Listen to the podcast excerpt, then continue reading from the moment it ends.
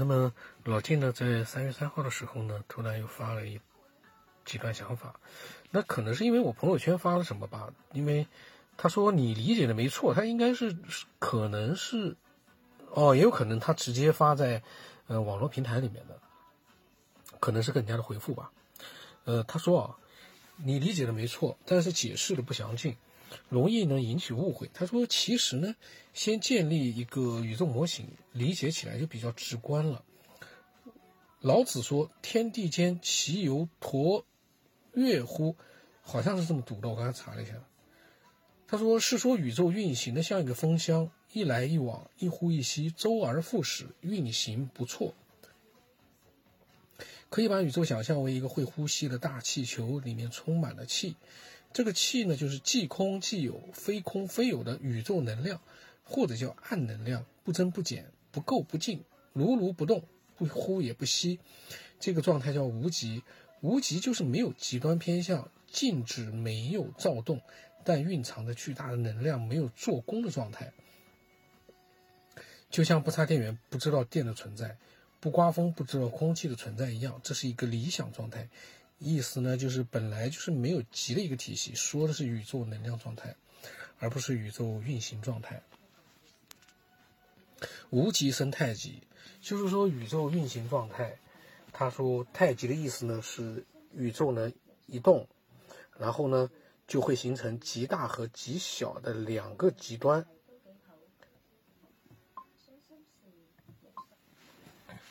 宇宙一呼一吸呢？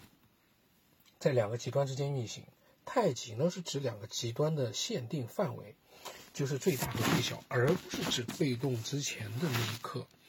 太极生两仪，两仪就是阴阳相克的两种能量相对运动模式产生差异，使宇宙能量不均衡。而无极的本能是要达到均衡的，所以要抑制运动，调节平衡，就形成了两种能量呢，此消彼长。相互交替的局面，宇宙就是永动机，不增不减，永远循环往复的运作下去。两仪生四象是说，阴阳能量交替运作会出现四种极端现象，就是太阴、太阳、少阴、少阳。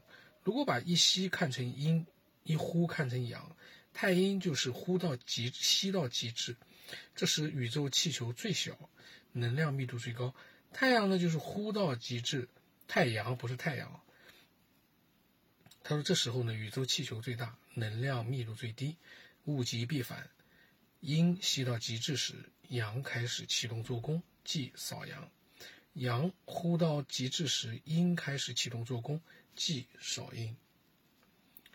这里他说，太和少并不是能量多少的意思，不是阴多了阳就少了。阳多的阴就少了，而是阴释放能量做功的同时，阳在积蓄能量，反之亦然。两种势能是势均力敌的，否则出去就回不来了，无法保证周而复始了。四象描述了宇宙能量交替运转模式，一个递增，同时一个递减。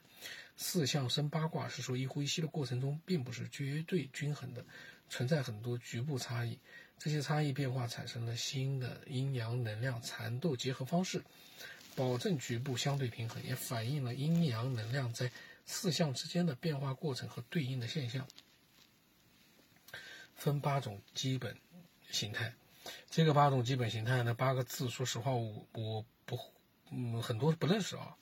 这八个字我只认识一个乾，一个震，一个离坤兑，其他还有啊还有一个坎儿。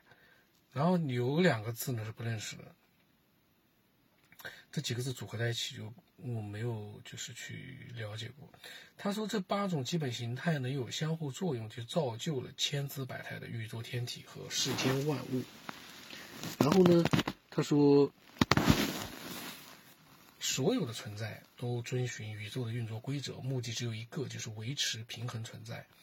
然后所谓的卦呢，就是所有的宇宙万物运作原理的象都挂在你面眼前，人们呢却日用而不识象。比如呼吸、思维、新陈代谢、生老病死、春夏秋冬、天体运行等等，都是宇宙能量运行的结果，而不是狭隘的物理现象。不同的能量级别造就不同的现象，多维空间叠加在一起，我们就在其中。只不过我们的能级呢，只能识别三维现象而已。易经是先人超越三维认知，对宇宙运行规律最直观的记录和描述。儒释道三学、中医理论都是教人们如何提升自己的能量级到无极的状态，达到能够自己观察宇宙运行真相的教科书。这老信的这段文字呢，呃，内容其实我觉得还挺复杂的，我不一定完全看懂。但是最后一段啊，他说先人超越三维认知，这个呢，我个人觉得吧。嗯，他的思想肯定是很高明的，很高深的。但是你说他超越三维认知，我个人觉得有没有这样的一个可能性？另外一个，他说都是教人们提升自身的能量到无极的状态。我我关键问题是，呃，古代的那些文明，包括那些呃非常有名的一些，不管是道家的、佛家的，他们自己的能量有没有达到过无极的状态呢？我觉得也未必吧。那么他自己都没有达到过，他怎么去教人去达到？这是不是还是一个就是说，呃，他们是凭自己的一个想象力来去做一些事？但这些想象力呢，对我们来说呢，呃，还蛮高明的。有的人呢就觉得是可以做到的，会不会是这样一个情况？就是，但是有真的是不是能做到？呃，从逻辑的角度来说，就未必了，因为，呃。他们留下来的这些东西，并不是因为他们做到了无极的状态，能够达到自己观察宇宙运行真相的这样的一个状态，他才呃传下来的，而是他自己的一个，就像我们现在这样的一个逻辑思维、想象力，创造了他的一个呃认知，然后传流传下来。所以呢。它还是一个想象力的一个延伸吧，我觉得，想象力和思维的延伸，我个人的看法，嗯，因为我从目前来说还没有看到古代有人达到老金所说的那种无极的状态，应该还没有吧。那么这个是老金这一段，这一段呢，我觉得内容信息量是没蛮大的。但是呢，从我的角度来说呢，可能一下子难以去完全弄清楚、弄明白，嗯，但是对我们有一定的启发的作用。就是老晋他可能讲的时候呢，他自己心里面是非常清楚，但对我们的角度来说，我们有些东西不了解的话呢，可能会，呃，过一段时间可能会理解它内容更多一点。